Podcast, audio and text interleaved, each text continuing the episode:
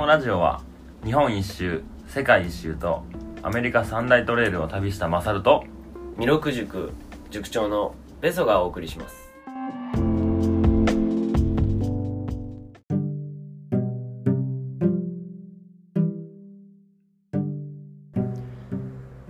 はい6回目いよいよ始まります。はい旅と言葉6回目ですね。はい。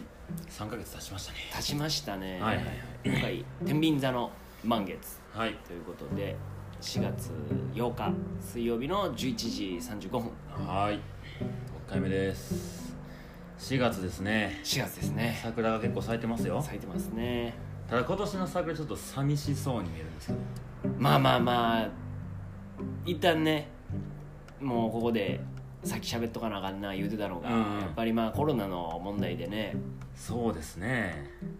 で僕もなんだかんだ海外のこととかもうん。気にしながらしてると本当海外は生きるか死ぬかの世界にだんだんなってきてるっていうのでそっからの声が「いや日本ぬるすぎるやろ」とうんはいなってますね。なってますね、うん。でまあ海外のそういうところも今の日本みたいな感覚でいたらあれよあれよと、うん。もう1週間2週間3週間でこんな危機迫る感じになってますっていう、だって日本マスクだけですからね配られてんの。マスクだけ。ね。あれはあれでまたあれですけどね。まあ別にそのああいう対策にとか対応にどうのこうのっていうのはもう長くなるし別に今回は置いといたとして、一人一人がほんまどうしていくかっていうところでやっぱ気になるところはあってそうですね。僕もまあ思うところはいくつかありますね。うん。で一つ見て思ったのが、えっと、ニューヨーク在住のうん。日本人の人が発信してる YouTube あがの女性？女性。あ見てなんかやってましたね。見た？ちょっとだけ。うんうん誰かがなんかインスタでシェアしたやつをうんうんうん見てたかな。うんでまあ本当大阪弁で。うん。いやほんまにやばいからもう今気ぃつけなほんまあかんでうん。日本人の人っていう結構力強いメッセージやっそうでしたね。てでまあ同意する部分。うん。ちょっと違和感を感じる部分。うん。なんか自分の中でもあって本当言ってることはその通りなんだけどそのなんか裏裏側って言ったらおかしいけど、なんでそうなってるかとかじゃあ自分がどうすんのかとかはい。なんかその部分をもっとほんまに考えるためにうん。起きてるなっていうのがめっちゃ感じてます、はいはいはいはい。そうですね。確かに僕あんまりまあ前も多分放送で言ったと思うんですけど自分がマスクした瞬間もか病気かかってる気になるって言ったじゃないですか。なんか病は気からみたいな、うん。で全然してなかったんですよ。でも今週それこそあの志村けんさん亡くなったはいはいニュースめっちゃ流れた時に、まあ、いろんな人がこういろんなこう発信をしてたでしょ？はいはいはい。でマスクしてへん人してる人とか外出自粛言うてんのに出てる人出てない人とかなんかそんなんもこう自分でそのまあネットとかテレビの情報でしかないけど自分が持ってるかわからんのに人にうつす可能性があるんやったら誰かのためにマスクはした方がいいかなっていう、うん。僕の中ではそういう答えなんですよでまあやるあのマスクはしてはいますけどなんかまあ違和感的なものは結構多いですね。うん。でまあその自粛なのかうん。強制的に外へ出てはいけないなのか。うん。なんかそこも難しい。まあ国絡みというか、ん。もう僕らに権限がない中でのうん。でも生きていかなあかん、はい。なんかもうほんと複雑になってるけど結構単純に考えるとうん。いかに自分が、まあ、もちろんかからないかと広げないかしかない、自分らがやることはなくて、そうですね。まあ、人混みを避ける。っうん。ていうのもなんかこうなったから騒がれてるけど、うん。ずっと言われてることではあるよなっていう、うん。まあ、ライブとかそういうエンターテインメントはちょっと抜きにしてなんか仕事できる人は満員電車に乗らないとか。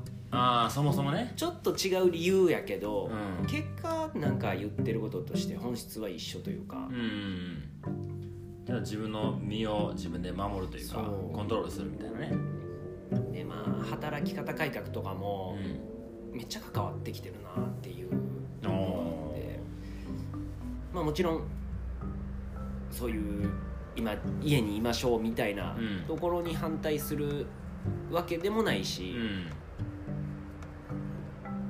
ん。まあいかにこのまま日本がもっともっとひどい本当に外出れないような状況にならないためにうん。どうするかはなんか考えてはいかなあかんなそうですね。だから今日のオープニングそんなコロナトークですよ。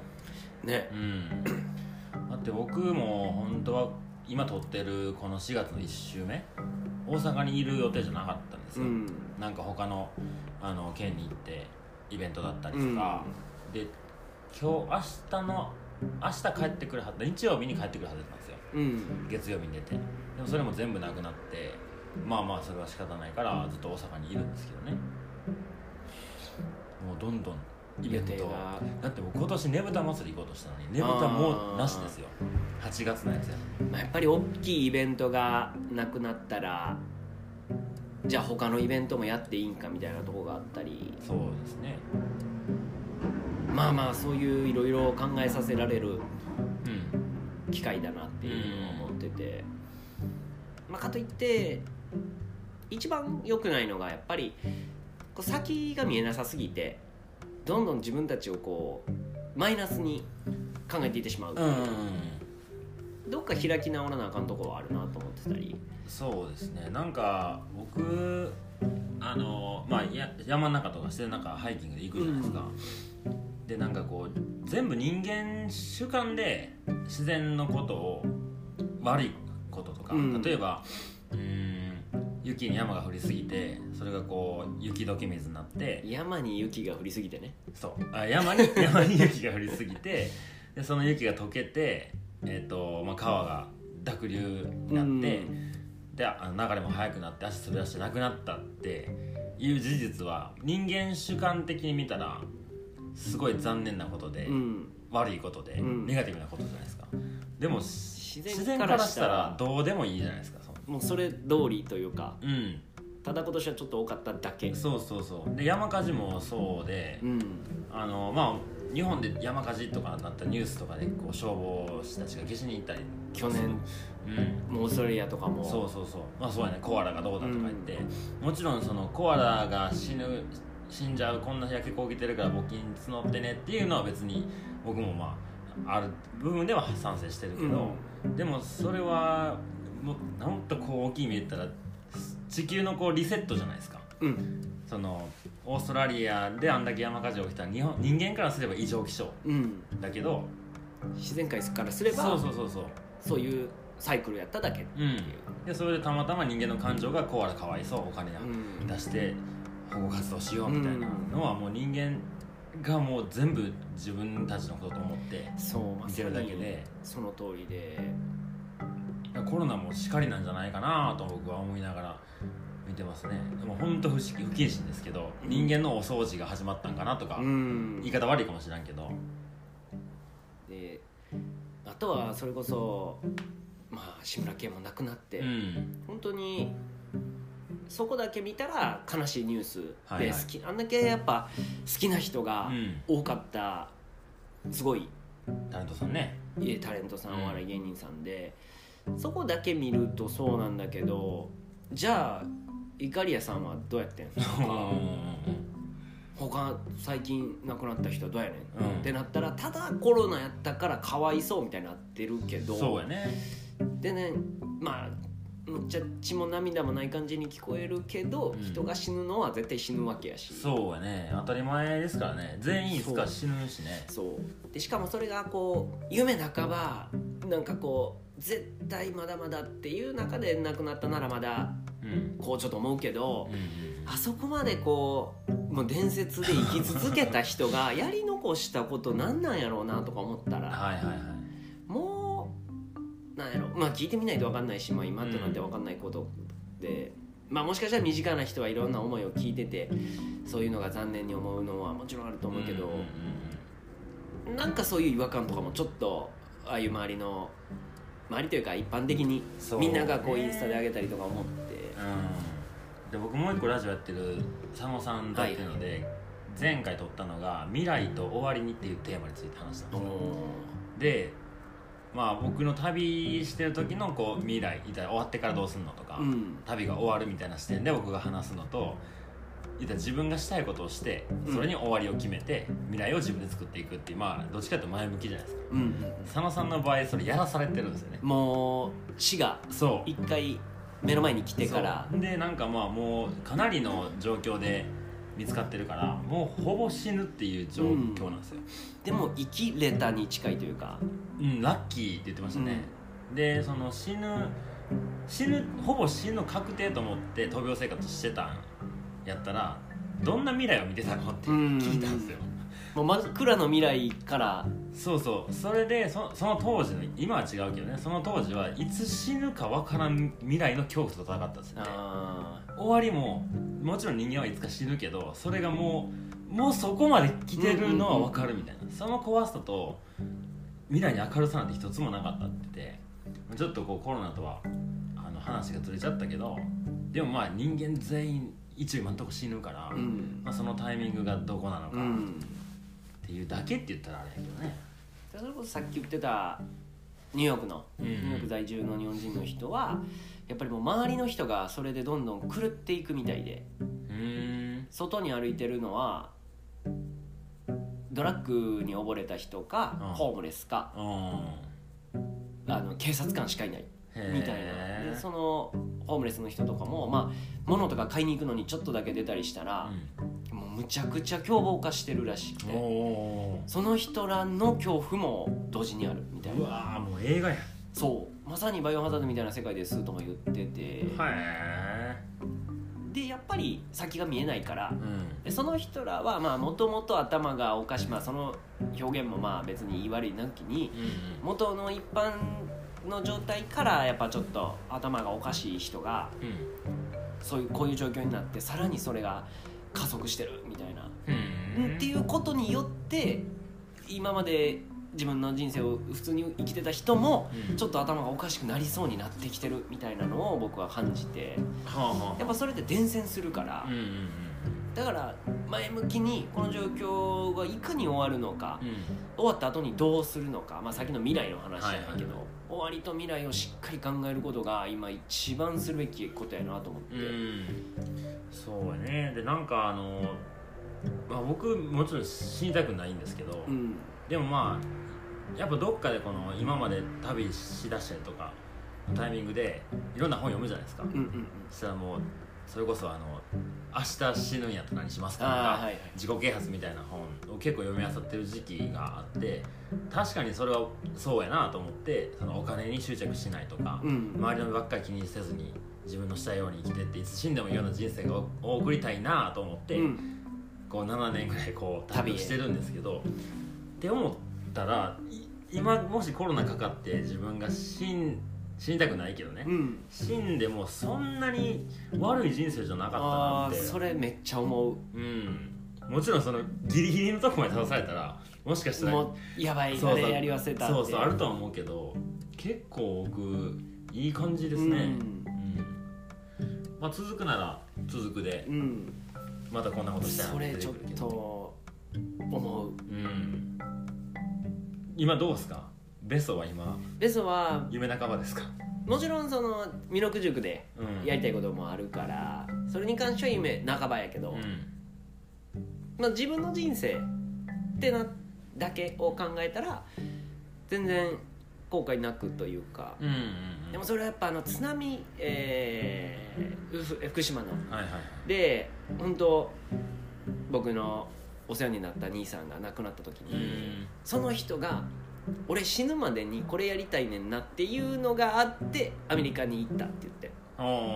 でその時に僕が223でうん。出会っていや絶対死ぬまでにグランドキャニオンは行っときたいねん。死んだ時に多分後悔するからみたいな。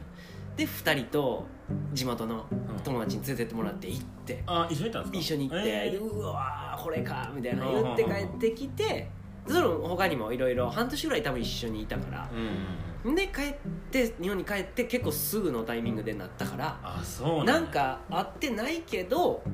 あもうあんまりやり残したことなかったんやろうなって、うん。なんか逆に悲しさがあんま出てこへんかって、うん。うんうんもしそれでねあのグランドキャニオン見たいねっていうまま死んでったらね。そなんかちょっとこううなんか死にきれへんというか、そうだね。確かにね。なんかそれをこうこう一般的な世の中の人たちがそういうスタンスで全員が生きてルン出たら、うん。もっと。こういう状況じゃないかもしれない。そう。の周りに振り回されてそ全員がこうするからこうするみたいな。うでもちろんいつ死んでもいいからって言って自暴自棄になるんじゃなくそうそうそうそうそう。うん。なんかたそういうのをこうコロナが教えてくれてるんちゃうかなと。うん。なんか本当そんな気がしてきてまあ本当そういう今の海外のうん。ひどい状況にならないようにはもちろんしていきたいところ、なんか日本そのななんですかあの中国から近いしうん。中国人もめっちゃ来てたじゃないですか、それでもまあ一応感染者が少ないとか死亡者が少ないって数字だけで見ればうん。うんでこんだけ緩くみんなうん。別に外出禁止とかなってないじゃないですか、仕事も行ってるしっていうのでなんでこんな数字が違うのかっていうのはなんか意見とかいやめちゃめちゃめちゃめちゃあって、うん。やっぱ最初少なかったのはあの数字がうん。絶対オリンピックをやりたかったからう。んうんうんだから数をはい。隠してたんやろなとか、うんあと検査もしないみたいな。であと最初の頃とかはほんまに検査するのに4万円かかるとか。はい一人。1人。でいやそれやったらやめときますっていう人ももちろん出てくるし。ですよね。っていうのがあってでオリンピックがもう言うたら延期で決まってうん。検査する人も増えたり。うんだからあの最初横浜に泊まってた船もはい。対応が、まあ、僕らからしたらよく分からへんことになってる。はいはいはい。内情もそうやしうん。対応もそうやし。だからあんなんもなんかもっとこうしたらいいのになって専門家の人が言ってるのとかを聞くとうん。やっぱなんか思惑があるんやろうなっていううん。数を出したくないのか。あなんかそういうのがなんかもう誰が考えてもなんかおかしいよなってうん。めっちゃ分かるようにしてくれてるうんうんうん。タイミングで。うんうんであとみんなも自分の行動をやっぱ見つめ直すというかはい。もうインスタの投稿一つ。だうんから今遊んでる場合じゃないなってなったらやっぱ飲みに行ってる投稿とかう減るし。んそうですね。なんか結構一人一人自分が今何するべきなんかみたいなのをほんまに考える時期が来てるなっていうのを強く感じましたね。なるほどね。ちょっとこのままずっと喋ってたらこの話で1時間いっちゃうんで。いっちゃうじゃあ本編。今一旦本編にしましょうか。はい。じゃあ今回は天秤座の満月ですね。はい。人間関係はい。のテーマでいきたいと思います、はいわかりました。では本編はい。いきましょう。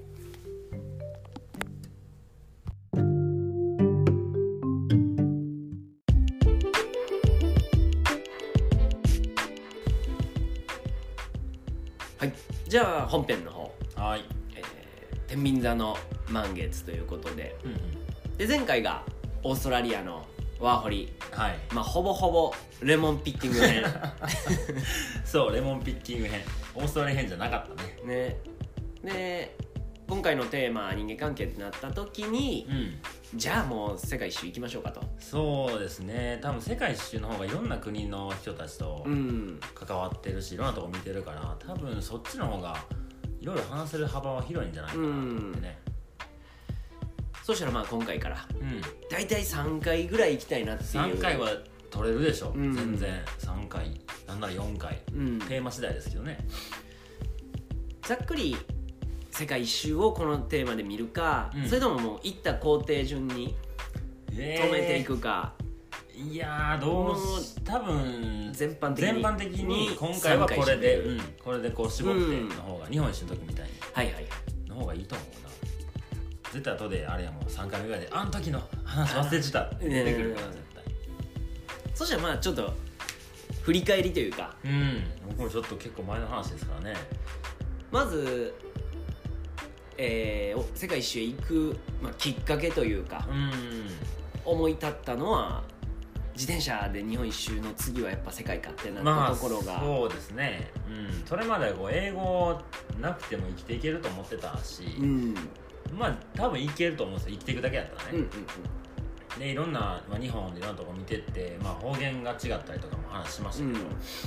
まあ、それだけでその人が言ってること分からへんとかっていうのがまあ言葉の壁としては国内でもやっぱあるわけですよね、うん中でもね、うん、でまあ北海道で自転車こいでる時にアメリカ人の2人とまあキャンプ場が一緒になって、うん。なんか話しかけてまあボディーランゲージで。うん、でこっちもかん片言の英語で話して向こうなんかがこう聞こうとしてくれて、そうやんな。英語喋れたらこいつらの住んでる世界で普通に生きていけるんやんなみたいうん。なで英語喋れへんからいけへんっていうのもダサいなとか思っなんか男としてというか。そうそうであと日本に終わってからやっぱこれがしたい。例えば仕事とかね、うん。こういうの一個で生きていくっていうのがまあ見つからなかったんで。うん。まあ日本みたいなし次は外行くかやることないしみたいな、っうん。ていうのでまあ世界一周って言っとけば周りも納得するでしょ、でその準備でオーストラリア行って。そうそうそうそう。で予定通り帰ってきた。オーストラリア。オーストラリア。そうですね、うん、半年ちょうどぐらいかな。うん。でそこからちょっとフィリピン行って英語がねまだまだやったから。2ヶ月ぐらい。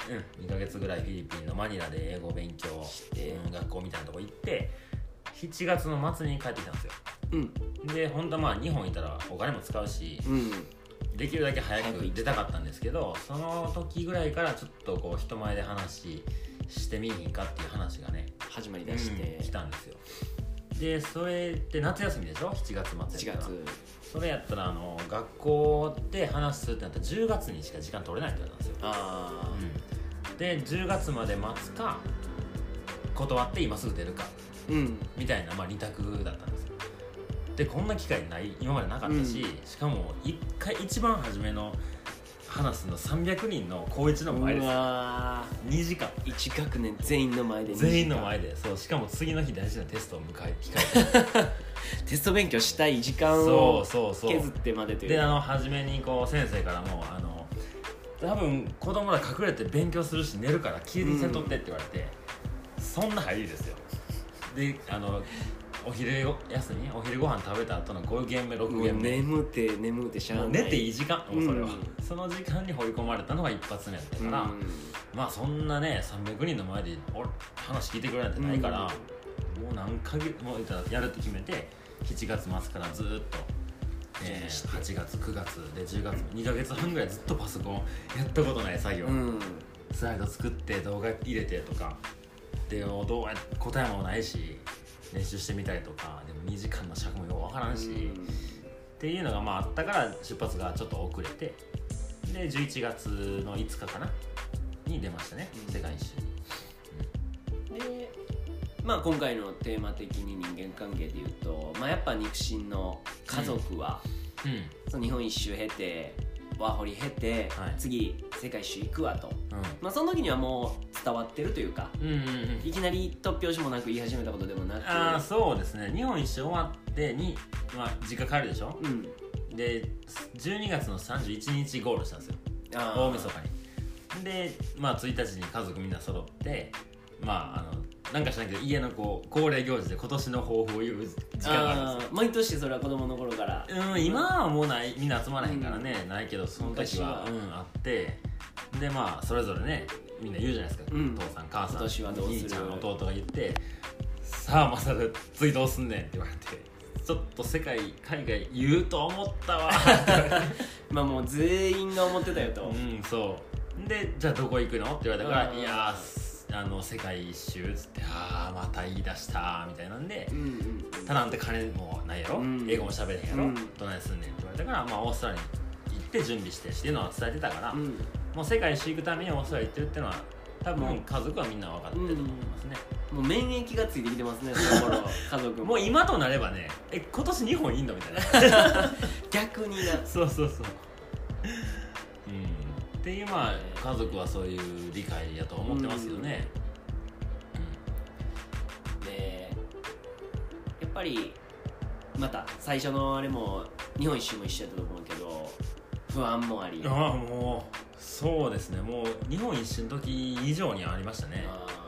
まあ、うん。オーストラリアフィリピンを経験したから、まあ一発目海外に行く人よりはうん、うん。まだこうなんとなくのうーんてかあれですねその期間の長さの方が怖かったですね。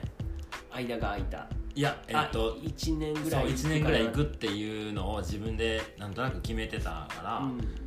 海外旅行に一人で行くとか例えば東南アジア1ヶ月とかって、うん。こうケツが見えてるじゃないですか。うんうんうん。で帰ってくるからそうそう。でも僕が一応世界一周するぞって言って行ったがゆえに地球を一周回る時間が必要なんですよね物理的な移動距離の時間が、でももちろんあの飛行機で飛んでいったの飛んでいったらすぐ帰ってこれますけど。まあ、1か月ぐらいで早かったら帰れるから、うん、でお金も一応貯めた手前そんなねサクッと回ってもしゃあない、うん話せるネタを持って一周せなあかんわけやし。そうだから次この日本のこう土地を踏むのは1年後なんやと思いながら、出たから結構オーストラリアはまだね向こう日本人いたりとか友達もサッカーしたりとか、日本一緒やったらまあ別にずっと日本やし、うん。ちょっと様子は違いましたね。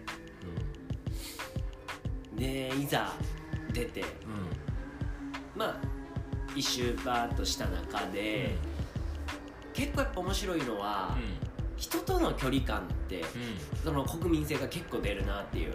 まあそうですね。うん。でそれが海外からしたら海外はやっぱ距離が最初近い人うん。もう初めましてやのに「そうアミーゴ」とか言ってきたりとか「ブラザー」って言ってきたりとか、けど入り込んだら、うん。めっちゃドライやんみたいな 人もいたり。そうかもな。めっちゃ困った時全然助けてくれへんかったり。まあ別にそれは別に全員がそうでもないし、うん、まあ国民性もやしその人の個性もあると思うけどね、うん、なんか面食らったそういう関係性。人間関係というか僕アメリカ留学した時に、はいはい。まあ一般的に考えてその時は飲みに行こうっていう約束してて、うん。で3人で行こうってなってて、うん。僕と日本人もう一人とアメリカ人と同い年ぐらいの、うん。もうちょい上かな自分らより、まあ、30ぐらいのおっちゃん兄ちゃんと飲みに行こうってなった時に、けえへんかって、うまあまあ言うて遅れるやろっつって。んうん。でちょっと待ってって30分してけえへんでメールして「おまだけえへんの?」みたいな、1時間してけえへん。うん。2時間してけえへん。何の連絡もなくその日来なかったなん？なんってなって。まあ僕ら2人で飲んでたからまあええかっつって。今そうやね。もう一人いるからね、1週間ぐらいした時に、うん。僕のもう一人の方にはい「へい、ま、飲みに行こうぜ」って来て どういうつもりで飲みに行くんそれってなって。なかったことになってるっていう。すげえな、まあ、でもアメリカ人っぽいっちゃぽいかな。うん。もちろん全員がそうでもないし。もちろんね。やけど。めっちゃ真面目なアメリカ人いますからね。いるいる、ん。やっぱりいろんな人がいる国ってやっぱいろんな人間関係があんねんなっていう、うんうんうん。そうね。ったね。僕一番初めにそうなんか度肝抜かれたじゃないけどああ旅してるなーみたいな感じだったのが、えっと出てね半月ぐらいでカナダに行ったんですよ、うん。初め韓国でオーストラリアの時のレモンピッカーたちとね韓国人のブラザーたちと。ブラザーたちと。会っててで2週間ぐらいかな韓国行ってでそこからカナダのバンクーバーに飛んでうん。でそこからまあいよいよこう北米の旅、うん。南米の旅が始まる、まあ、スタート。僕の中ではもう韓国はちょっとこうまあアジアやから友達に会ったみたいな。おあと飛行機が安かったっていうのがあってね、でそれで、えっとバンクーバーで、えーもう宿がすげえにぎわってるうるさい1階がパブ。2階3階ももうそれはオーストラリアの二の前じゃないけど。じゃないそこまでひどくないけどまあなんか元気な若い、うん。うん人たちが欧米人がね、いてて。でまあちょっとこうなんかここにいきなり入っていく空気でもなんかうんな気持ちでもなかったから。周りはアジア人もおらず。いやほぼいなかったんじゃないかな、うん、でちょっと夜散歩しに行ってちょっとこう、えー、と海というか EDA というかバンクーバーにあって、ちょうど向かいに山がねグラウスマウンテンっていう山が見えて結構そこにあの船とか、うん。えー、となんていうんですか？飛行機の。観光スポット。観光スポットかな？でもまあ地元の人も全然うんうん住んでるしでそこにまあブラブラ散歩してて結構気に入ったんですよ。うん。でそれ次の日も朝あの朝食食べて、うん。そこ行ったら朝からあの酒飲んでる親父が2人いるんですよ。うんうんうんうん。でカナダって外でビール飲んじゃダメなんですね。法律で。ねうん。でもなんか缶ビールなんか23飲んでる本ずつこうた蓄えて飲んでるんですけど。絶対飲んでるやんお前。絶対飲んでるんですよ。でなんかまあ僕が別に話しかけようともせず横通ったらなんか絡まれてうん。めんどくせえと思ってでもなんかまああの英語喋る機会やと思って話してなんかやっぱこう寄ってるしうんうん。何言ってるか分かんないんですよ。まであと英語も分からへんし、あうん。でそれで「なんて?」って聞き返してで「ごめんねちょっと英語うまく喋れなくて」って言ったら大体今までの経験で「大丈夫大丈夫分かっちゃんとお前の英語は大丈夫や」って言ってくれて自信をつけてたんですけど、ほんまやなお前マジ下手くそやなって言われて。分からへんわみたいな。そうお前の発音なってないみたいなことを言ってるっぽくてなんかそれでなんかこう仲良くなったんですよ。逆になったんや。ねそうそうそうそう。でなんかじゃあ教えてよみたいなで、うん。んそしたらそいつら多分ねホームレスやったんですよ。うん綺麗なホームレス。まあまあお酒も飲めるぐらいの。で どんななんか分からんけどね、まあ、結構ホームレスやと思うんですよ言ってた感じやと、で飲んでたら「おい一本飲むか?」って言ってくれて、で一緒に酒飲んだらこう警備員がね、やっぱ来た。うん、遠くでその親父が見つけて「うん。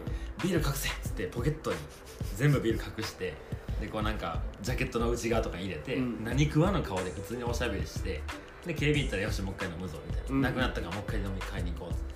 でなんか最後3人で写真撮ろうぞっつってなんか路地のどっかでイエーイって写真撮って別れたんですけど全然知らん年齢も違う国も違う親父言葉も違う、うんこんな風にこう仲良くなれるんかいなみたいな。もう喋ってる内容とかあんま別にそこまで大したことなかったりそうですね。うん。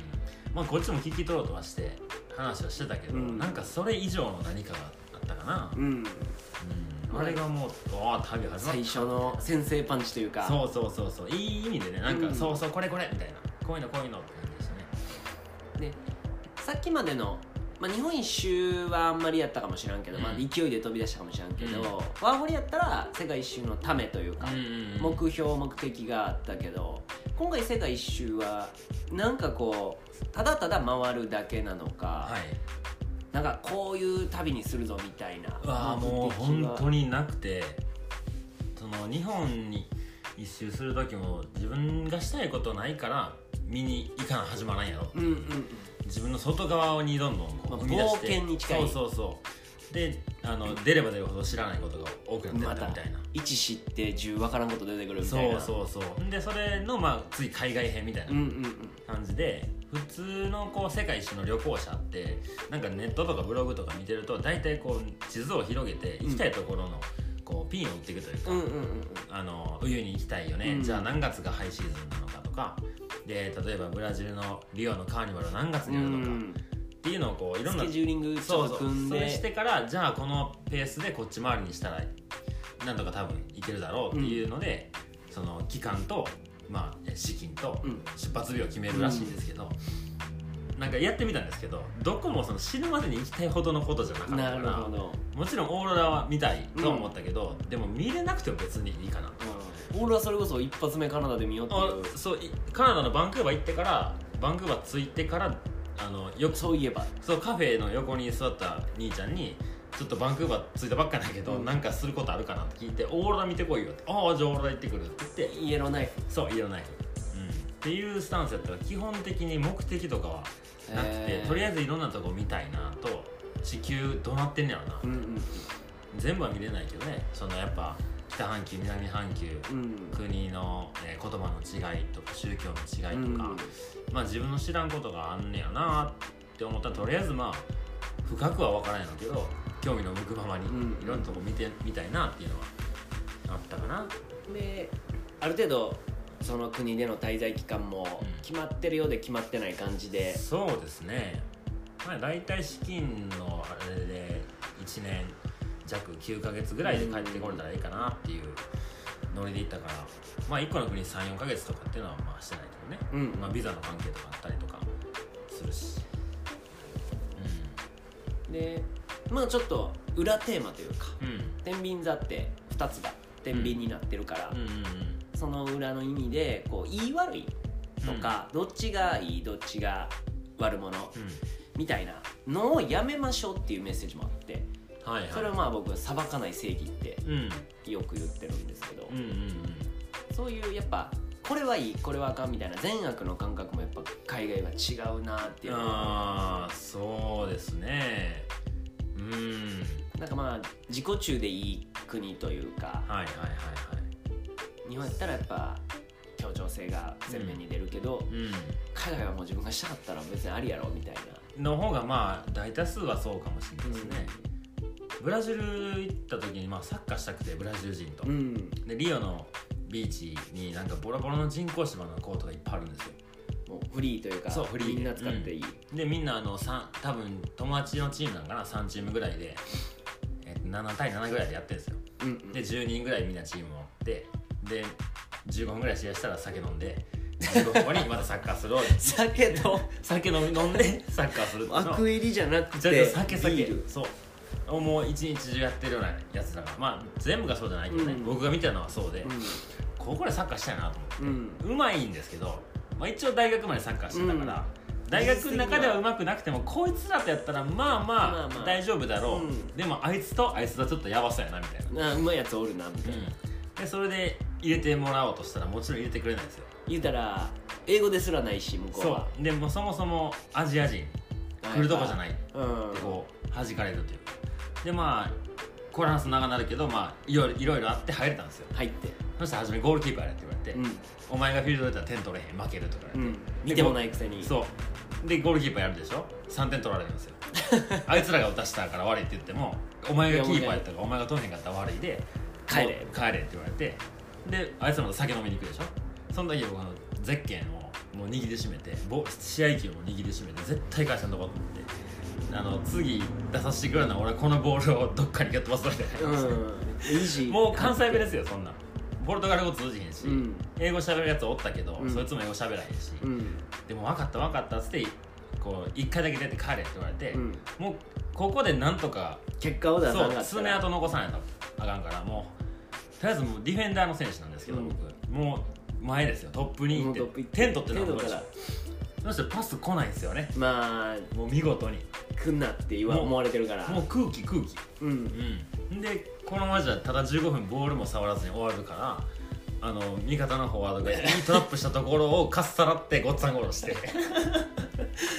でまあああいつややったなって、うん。いい意味でね、うん。ああいつやれるやんってなってそっからねなんかうまいことね2点ぐらい取れたんですようんうん。合計3点取れて、うん。もう気持ちいいから、よしうんありがとう帰るわっつって帰ろうとしたら「おいおい次も出出ろろ次もよ出ろ」今度逆に。そうそっからまた昼、えー、とは休憩時間ビール飲んでサッカーしてを34試合繰り返してでもうありがとうねって帰るっつったら今まで英語喋れん喋れへんかったやつが英語で喋りかけてきて、さっきから喋ってこいよみたいな。でなんかいや俺が英語喋ったらポルトガル語喋るやつらわかんねえじゃんみたいな言い出して、とりあえずみんなの話では来週の日曜日にもう一回ここで同じ時間でやってるから、うん。来週も来いって言ってるっつって、でじゃあ分かったあのバスも、まあ、取ってないし、うん。じゃあそこに来週来るよっつって。で次の週1週間も楽しみにしてたんですよ。もう言うたらそこまでのそうそうそうそう。6日間を。うん、でちゃんとこう服とか着てね、うん。サッカーできるようなちょっとこう小走りで会場に行くわけですよ。アップもして。そしたら誰もやってないんです。よ 何やってんの？あいつらひどいわマジで。でもなんか憎めへんのよな。まあまあまあいいとこ。う悪いとこ含め。んうん。だからそうなった時に、まあ、あいつら最低やもん。ブラジル人は最低やって思わない何かもあるし、うんうんうんまあでも基本的に旅してる人ってどこ行ってもよそ者なんですよね、あうん、家もそこにないし、うん。友達もいても数人やしなんかまあなんかお邪魔させてもらってるっていう感覚が結構あ強いんですよ、だからその国の人たちがそうならそうでいいかなって、うん、うん。まあもちろんこいつマジで悪いなってやつも言いますけどね。いますけどでもなんかその悪い面だけ見たくないなというか、うん。絶対いいとこあるし、うん、もうちょっと話いいですか？人間。うんモロもちろんッコでね。あったモロッコでね。モロッコ ちなみにモロッコの場所をはいはい。僕何回聞いてもよく分かってないけど。えっ、とスペインやるでしょ？スペイン。スペインやってポルトガルあるでしょ？ポルトガルが右。スペインああ海沿いにポルトガル。ポルトガル、うん。一番海にそう。左西にポルトガル。そうそうそう。でスペイン。うん、でそこ下の海を挟んだところにアフリカ大陸があるんですけど、はい。そのすぐのところがモロッコ。海海挟んでで言うとアフリカ。そうアフリカ大陸。だからもうスペインから船でモロッコに行けでも結構おしゃれなイメージというか。うーんまあそうですね。あのおしゃれ。ヨーロッパっぽい国。いいえあそこはモロッコですよ。あそう。ん。うイメージだけかじゃあ。うん。全然知らないから、まあ結構その砂漠のねあのあサハラ砂漠とか。あもうあるぐらいの。あるところ、うん、なんか砂漠の民たちがあのそういう服着てますよ。あそうなんや、でも海もある。海もある、うん。あのサーフィンできるとこもあるんですよ、えでラクダであの砂漠見に行くとこもあるんですけー、ど、えでえっとえっとねマラケシュっていう街。ー、うん。僕結構好きなんですけど、うん。まあそこってこう日中暑すぎるんですよ。日照り。もう40度50度。ぐらいあるんじゃないか。40度ぐらいかな。まあ月にもよるでしょううけど、ん。なんか朝早朝から10時ぐらいまでみんな活動するんですよ、あ何時間か。うん、で暑くなったらみんな家帰るんですよ、ん。で4時とか5時ぐらい日が傾き出した頃にそのマラケシュの中の、えっと船広場っていうめっちゃ大きい広場があるんですけど、うん。そこでこうマーケットがもうめちゃめちゃこう活気で出てくる。日で一番みんなが元気になる時間。そうそうそう。なんかもう屋台みたいなのがもううわー出て、うんジュース屋さんも同じようなジュースしか売ってないのにもう何十個も出て、うん。でどっかでヘビーピロピロやってるやつがいたり、うん。猿これこれこれって。そうそうもうこのアラブなそううん感じ、アラビアンナイト的な。そうそうそう。そうでまああの日中僕もまあちょっと暑いけど散歩してて、なんかこう結構こう初めて行く国やし、うん。そのアフリカもそこしか行ってないけどなんかまあいろいろこう建物とかでもすごい興味が出るんですよなんかの遺跡なんちゃうかなぐらいの跡地とかがあって。でその辺を見てたらこう一人真っ黒なやつが話しかけてくる。うん。で「あのお前どっか来てん?」ってなって。で英語喋れたから「うん。日本からやで」っつって。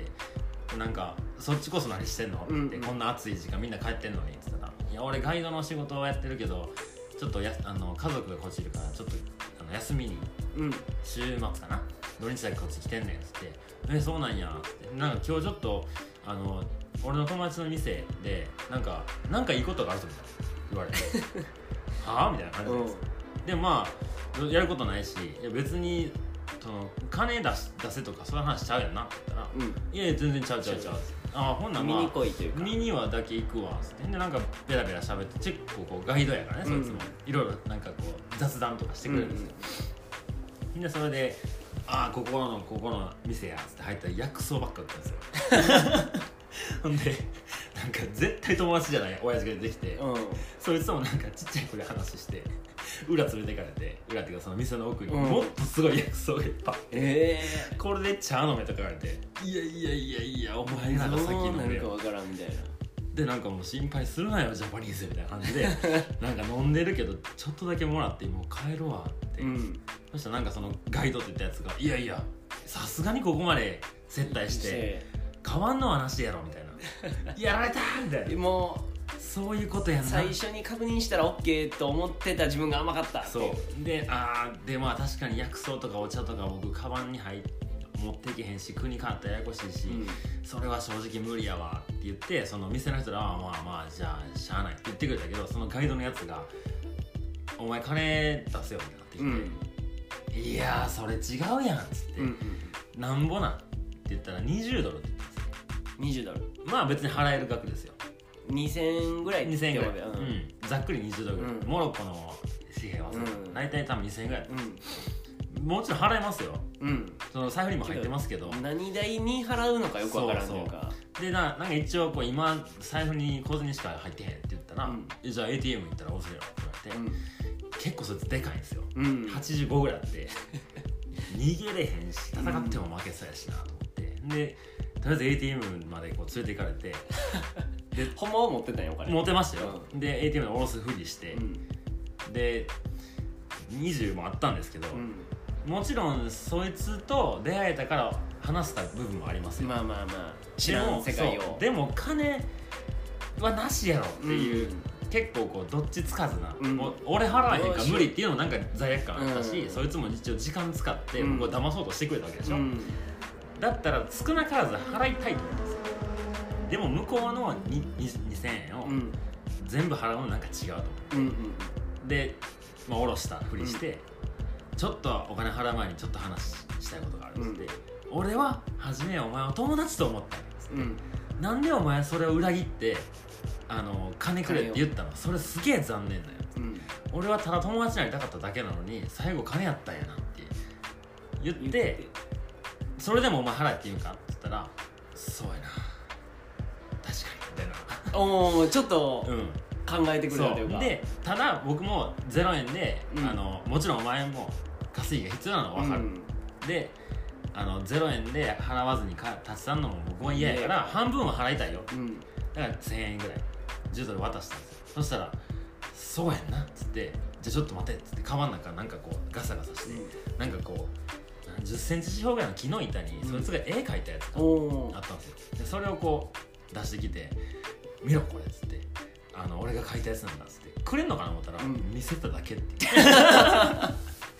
なんやねんその絵っていう。でもなんかなんかそのなんやろねせせめてものみたいな。その友達だろ？みたいな。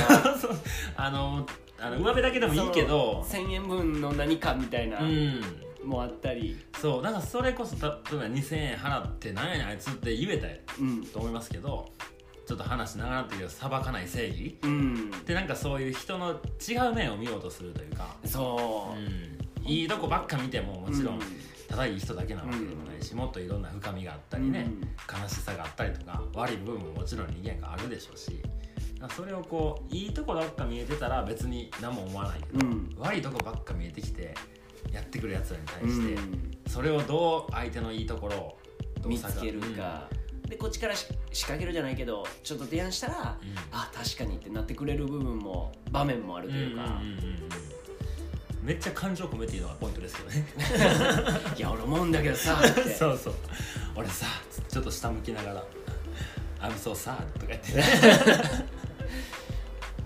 でこの裁かない正義がまさに僕、まあ、人生を変えたって言ったら大きいけど一つ覚えてる話で僕のエピソードで言うと、それこそ人生初タロットをした時あの受けた時ね。うんうんうん。うんにバーンって出たカードがこれで。へで一応自分で本を出した直後ぐらいえうんうん。に友達のライブを見に行ったらそのライブの合間の時間まあなんかめっちゃ長いライブやったからうん友達出てまた次出るまで間空いてるみたいなところで、こう出張そのライブのイベントとして。はいはいはいはい。でやってで、え2セットやりますみたいな、うん。1回やってダーってタロット5枚ぐらいバーって引いて並べてもう一回ガーって組んでやりますみたいなんで2回ともうん。このジャスティスっていうカードがあってそれがまさに裁かない正義でこう天秤座みたいにこうやって両方持ってる人ね。うん。これのメインの意味はこう善悪がないんですよっていうメッセージです、うんこれが2回出てきてるから、うん。あなた74分の5が2回出てきてるよあなたって言われて っていうことは相当あなたは今善悪を決めつけようとしてるんじゃないのって言われてそうなんですってなって。本書いたばっかり本書いたばっかの時。あの本こそコインで裏表がある。裏表がある。まさにいい悪いをなんか自分で考えて考え抜いたうんザ・コインの本の後やったから次何の悪い話しようぐらいの次書くののはいはい考えなあかんと思ってたああそうやからったんや。だからそれダメだよって言われた気がして、えー、2回出たらさすがにね。そう。ほんでその時にちょうどまあ一番そうやなと思ったのがちょうどベジタリアンをしてもう3年4年とかうん。経ってたんかな、の時やったからなんかもうやっぱりベジタリアンってもう肉を食う人なんて悪だみたいな。言いますね。うん。もう家畜が悪だみたいな、はで別にそれがまさしく、ん。いやいいんでも悪いんでもなくて、どういうものなのかを見極めるっていうことが大事なんだってなんかその時はむっちゃ深くうんうんうん。なってそっからあんまり、えー肉食べてる人のことを悪く言うのをうん。今までけちょっとなんかやっぱ感情的にやってたけど、はいはい。あやめようと思って、でその人が例えばもうベジタリアンになろうと思うねんなとかうん。うんやっぱよくないんそういうのって聞いてきてくれたら、はい。こうあ僕はこう思うよみたいなのを言うことはするけど、うんなんか自分からこれはあかんあれはあかんっていうのをやめようってはいはいはいなったのがそのタロットのジャスティスっていうカードうん。裁かない正義でなんか天秤座はそういうなるほどね。なんかやっぱ相手になんか自分の色に染めてしまおうとう思うと、ん。向こうの色と喧嘩するじゃないですか、だうん。から僕もこう旅はいいよ。なんで旅してへんのっていうスタンスで基本的にいてないし、うんうんあ全然しなくていいっすよ、うん。うんうんみんな金なくなるし、うん。あの結構時間かかるし、うん。大変やで、リスクもあるし。でもしたかったらしたらっていうぐらいのこうちょっとだけスパイス掘り込むような。うんうんうん。でちょっと後で聞いてくるかもしれんから、うんうんうん。ちょっと食べとく？これ捨ててもいいし、うん。みたいな。なんか染めようとするとなかなかこそう。う人間関係って良くならない気がしますね。自分のそれこそ砂漠正義をお互いが持ってると、そあなたのここがダメ、うんあなたのそこがダメ。向こうもお前のこれがあかんねんって言われたらそれはまあもうお互い裁き合ってうるからね、うん。でまあちょこちょこ弥勒塾的な話もうん掘り込んでいこうかなみたいなうん。うんうんのを思ってたところで言うとそれこそそのコインにもちょっと書いたりした部分でああコインとベンベソさんが書いた本ですね。書いた本で、まあ本当小説 SF 小説みたいなのを書こうっていう感じで始まったんやけど、そこにまあやっぱ宗教の話が出てくると。はいはいそれがまさにこの善悪の始まりでうん。善悪を誰が最初に作ったかうん。宗教が作ったって言われててうなんでかっていうとん。善悪をつけたら人が喧嘩する。うんなるほどね。喧嘩したら誰が得するか喧嘩を仕掛けさせたやつが得する、うんうんうんうん。まあ漁夫の利的な。はい。それを生み続けるためにあれがダメだこれがダメだをまずその人が思ってもないのに言う。うんほんならそれになびく人うん。なびかん人が勝手に戦って、うんうんどっちが勝ってもどっちが負けても自分が儲かるようなシステムを作るっていうのがうん。結構宗教の始まり。あのビジネス宗教ね。はいはいはい。ビジネス宗教ね。とほんまに、うんうん。えー精神性のた、うん。を高めようとしたうん。まあ本当に人間としてこう豊かにうん。生きるためにっていうのがもちろんあると思うから僕も、その部分とビジネス宗教っていうのが別物なんだよっていうのをなんか気づかしてもらったきっかけにもなったかなっていう、なるほどな。ヨガとかも結構そうで。ああ前回バリのね話してましたね。ビジネスヨガ。レベル3ね。レベル1と2ないやつね。あでも前回あの失礼いたしました。あ間違ったんですか？えっ、とね僕前7って言ったの。7って言ったあ8でした。8? 8子則もう一個ああもう一個高みがあるんですね。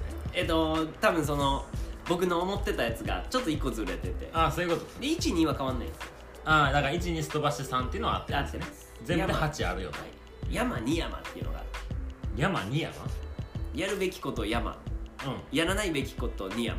うん。うんをやったら後にポージングしましょう。んうんうでその次呼吸しましょうああだ1と2がそうね。1と2をやらなあかんかうんうんうんらでそれもまあ言ったらビジネスヨガになってるのはまあそこは別に善悪とかじゃないかもしれないけど、うん。でベゾさんってね人間関係ぶっ壊れたことってあるんですか？あるかな。あるけどここであんまりちょっと言あ別に内容はいいんですけど それってこう復活しまあした、のー、あーそのぶっ壊れたやつはでもあの深くない。ああそういうことあのこんな人に嫌われることあんねんなっていうことはあったしはいはいでも一回つながってうん。その疎遠になるっていうのはもうもちろんめちゃくちゃあるけうんうんど、その連絡しても出てくれへんとか、電話してもとかはないかな、うん大喧嘩らしい大喧嘩はないかな。うんうんうん。うん僕去年ちょっとあったかな。喧嘩っていうかまあまああの意見の食い違いですよね。信頼がなゼロになるぐらいまで。っていうふうに相手は捉えてたんじゃないですかね。まあうん。結果的にオーライですけどね。うん、うん。まあなんかでもその前言ったら何年も前の話じゃないから基本的に今と同じスタンスでいや向こうにも言い分があるのは分かります、うん。でこっちだって言いたいことあるんです。で聞くスタンスを持ってますっていうスタンスやったのに向こうは全然そうじゃなくてもううん。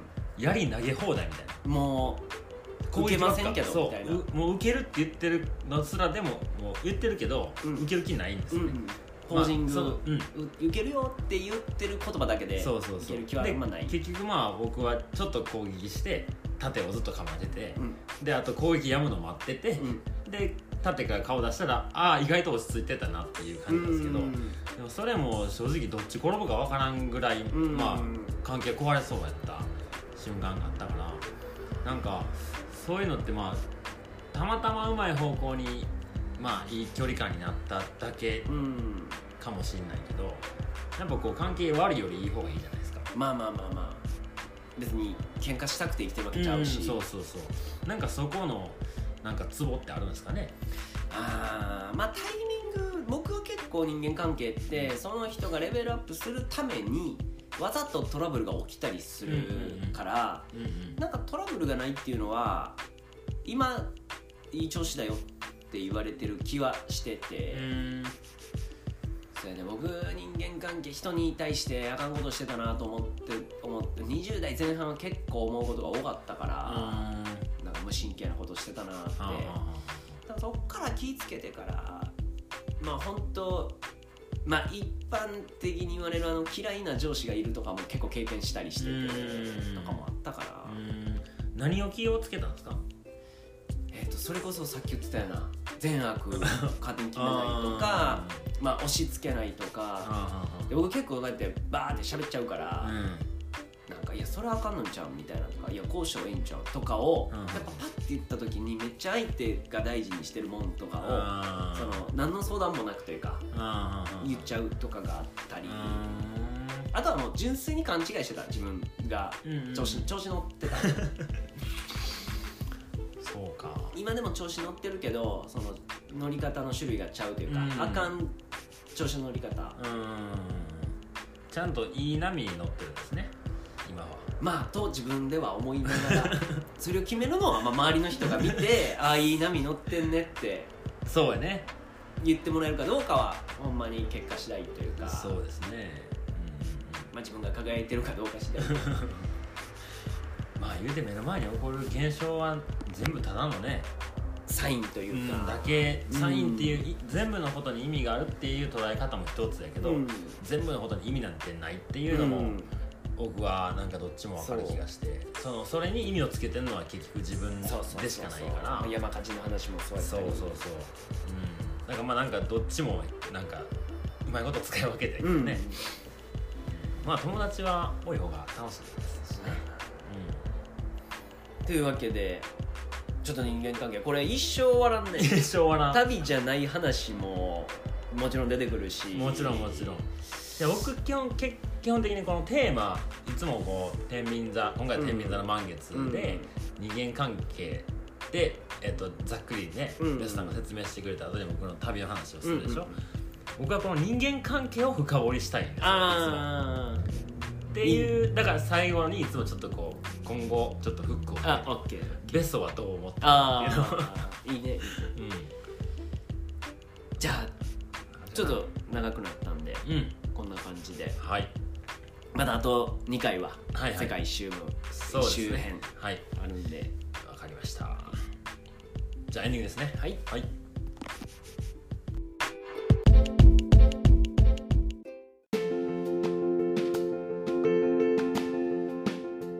ではエンディング。はい。いきたいと思います。はいはい。でお楽しみの 祝日コーナー。はい。今回はお休みです。まあでも来週めちゃくちゃあるから。次回次回ね。うんゴールデンウィークでえー。がっつりやってくるから大丈夫ですよ、そうですね。皆さんお楽しみに待っててくださいね。はい、でもう一つお楽しみのうん。メールコーナー。メールコーナーね。誰も楽しんでないんちゃうか楽しんない。えー今回もなしです厳しい。厳しい世界ですねやっぱり。でも言ったら1回目と2回目の放送で立て続けに来たでしょ？はい。それが多分奇跡やった。奇跡やったっすね。だってもう一個やってる佐野さんとのラジオ誰もからも連絡来ない。まあダブルで聞いてくれてる人がいたとしたらやっぱ、はい。マサルのリスナーってことでうん。まあこっちで買い足しかってなっちゃうかもしれないしね。かもね。うんうんうん。うんということではいはい。まあちょっと寂しいんで寂しいですよ。Facebook ページを作りました、うんうん。まあ前回も言ったんですけどそっちに、えーまだまだ全然いいねないんで。だって全然拡散してない拡散してないから。で僕の友達80人ぐらいしかいないんで。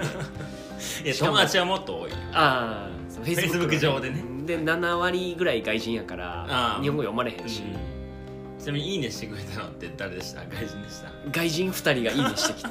3人「いいね」してくれて2人外人。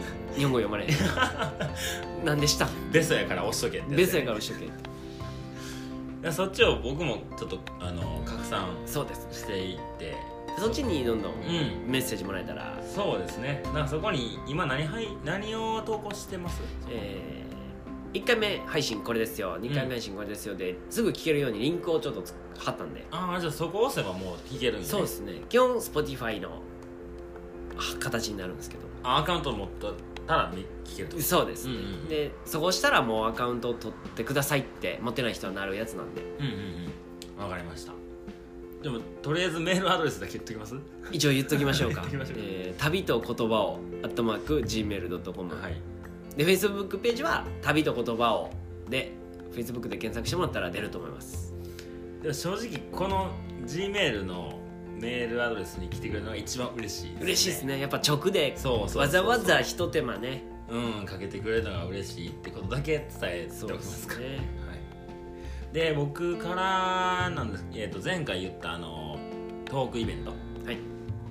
えー、と神戸のゲストハウスマヤってとこであったのが、えーまあ、コロナの、まあ、今回オープニングでも話しましたけど、うん。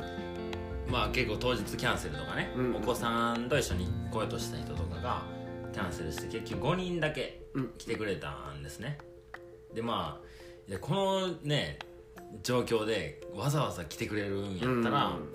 まあ、飛び越えてきたやつらが5人いるわけですよ。マスクとアルコールは所属しつつやけどね、でもまあなんかす多分とあるコーヒーで話した時も人数が少なかったし今回も5人しかいなかったからなんかすごいなんていうんですかね。多分20人30人いたら話さない話もできたというか、まあ、距離感の問題だと思うけどすごい良かったですね。でそのイベント、えー、と写真展自体はまだまだ4月の29日までそこには写真飾ってうんうんるん。で、まあ、もしお近くだったり寄ることがあったらぜひ。見に行ってもらって見に行ってください。でスタッフも宿もすごい素敵なとこなんでぜひぜひ、はい。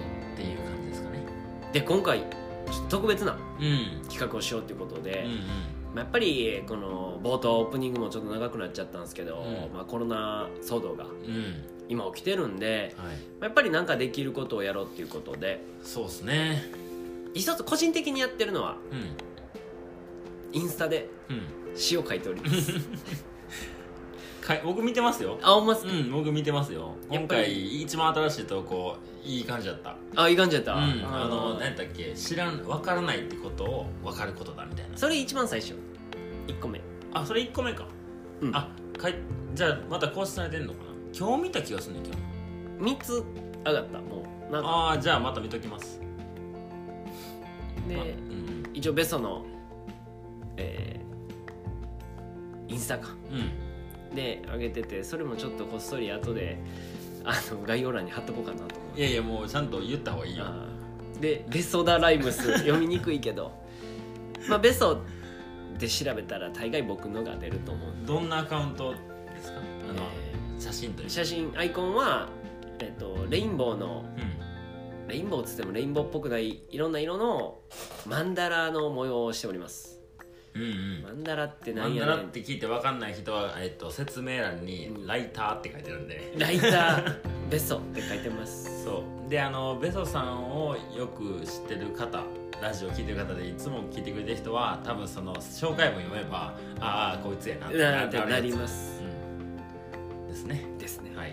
とうん。まあ別でちょっと2人でもやろうじゃないかってことになって。せっかくねこういうまあそれこそコロナで人との接触がうん。どう言われてる状況で音声配信をコロナ前からスタートしてたからね、なんかできることないかなともう本当今年入ってね頭にこのページ、このチャンネルをうんうん。できて本当いややっぱり一つ動き出したまあバーとしてね、うんうん。よかったなって言ってたんでちょっとこの学校もね休みになるってことでお子さんも聞けて楽しめるようにちょっと教えるって言ったらあれですけど、うん。まあ僕も今普通に子供にはい国語教えてたりするんで、うん、塾のね先生ですからね。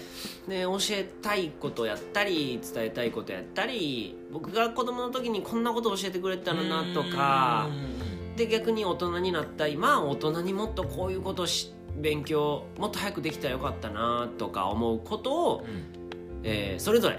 うん。うんベソはベソ、ん。マサルマサルでうんうんうん。授業みたいな感じではいはいはいしていけたらしていけたらと思います。うんうん。これはどのペースで配信していく感じですか？で2人で相談した結果ういややりましょうと。はい。毎日やりましょよっしゃ。毎日やろう。二人ならできる。うね、うん。まあだから2人で本当交互に出していけたらなっていう感じでうん一応期間限定。うん。うん1ヶ月をうん。毎日やっていきましょう。いつからやりましょうか？えっ、と4月11日。あーってことは今日こうこの放送が配信されてるのは8 8 9 10 10 11から。これどこで聞けるんですか？えっ、と Facebook ページで。おおじゃあさっきの、えっと旅と言葉を。をいいねしてもらって。うんうん。毎朝6時。まあ起きた時間でもちろん構いません、はいはいはい。には上がってるはずなので。6時配信ですから6ね時配信うんででまあ10分15分。うん。うん。目安にえーまあやっていこうかなと。そうですね。だから生配信というかそのちょうどね朝僕らも毎朝ご6時に配信できるわけじゃないんでちょっと撮ったものをお出しすると思うんうん、うん、ですけど、まとめて一応で「おはようございます」から始めるようにしますんで。そうしましょう。その日、えーだからちょっともしコロナのね急展開とかがあったらうん。ちょっと配信内容変わるかもしれないですけど一応撮ったものをお出しするっていう感じではいまあちょっと授業というかやったりうん。伝えたいことやったはいり、で逆にマサルの方だとなんかねもうせっかくなんで旅のことやったりそうですね。なんかこう今日も話したなんか旅のワンストーリーうんうん。正直もっといろんな背景があって、うんその出来事が起こってるから。喋りきれない部分がやっぱどうしてもあるから、だからそれはもう全部事細かく話してう、んうん。でもただこう旅してそんな出来事があっておもろかった怖かっただけじゃ何でもない話だから、そこからこう学べることというか、うんうん。まあ、日常に落とし込めるようなことをなんか話できるような内容を、うんうん。うんやろうかなとは思ってますね。一応これも、まあ、メインではどっちかが喋る回にしつつ、うん。えーまあ、2人で2人でというかお互いがお互いを教え合うみたいなスタンスでやっていこうと思いますんで。そうですね。であのちょっとこの旅と言葉とテイストが変わる可能性が高いですね。高いですね。あの一応あの本気出して話しちゃう ですね。まあベソは美濃塾塾長として、はい。ちょっと猫かぶってる部分が。かぶってますよ。まだ5%ぐらいしか出てない。5%してないから。とりあえず10%は出します。はい。のでまあちょっとぶっ飛んだ話が、うんうん。うんえー、Facebook で朝6時から始まると思ってもらって。あの目目覚めるね。目覚めると思いま出す、出勤前というかあのなんか朝コーヒー飲みながら。あれ？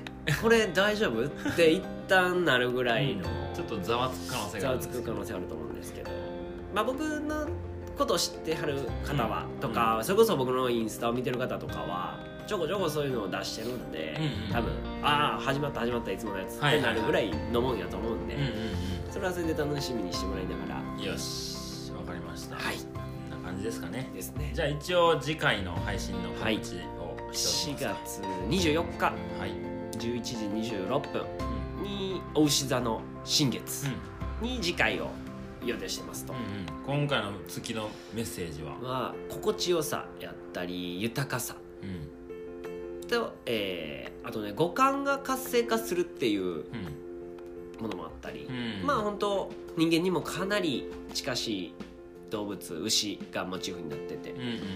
まあ、インドとかやったらね神様になってますああそうですね。し日本にも、うん、なんか日本日本っていうか人間と結構こう密接に関わってきた動物うんの一つですね、まあ、牛乳も身近にあったりで、うん。まあ焼肉とかね。焼肉。あとは家畜とか、うん。うんでそれこそ日本でも神社に牛の像銅像があるとことかもあったりで、これねあの本気の方の話でちょっと話そうかなと思ってて。ああじゃあぜひ Facebook ページいいね。そうですね。お願いします。でも牛対竜っていう何それ？授業がありますんで。あじゃあちょっと僕もどんな話するかちょっとタイトルだけさっき考えたからちょっと言っとこうかな。10個ぐらいもうそパッと上がったから、えっと3つぐらい言っとこうなんかえー15個15個ぐらいのイメージそうですね。えっ、とチェ・ゲバラとタンクトップ。ああ 早速ビッグネームが。あとはヤギから学ぶ孤独。あえっ、と荷物の重さとは。あ。まあこんな感じのテイストで。をまあ一応15個15個うん。用意して。そうですね。やっていこうかなと、はい。で初の、えー電話収録もそうですね。これから出てくるかなと思うので、うんうん。今までは会ってたんですけど、まあ、コロナの状況もしかりやし、んうん。でまあ、日程的にもねちょっと急いで取らなあかん。まあこんな話はあんまりしたらダメなんですけど。まあまあできる範囲でであの毎日ちゃんと配信するしていくんで。ことは2人ならできるはずです。できるので。1人なら無理やけど。ね。なのでまあそういう新しい試みも、はい。ぜひ温かく応援してもらえればと思うんで、楽しんでくれたらね、はい、ありがたいですね。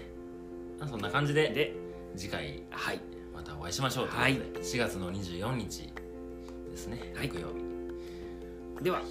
はい。ではさようなら。さようなら。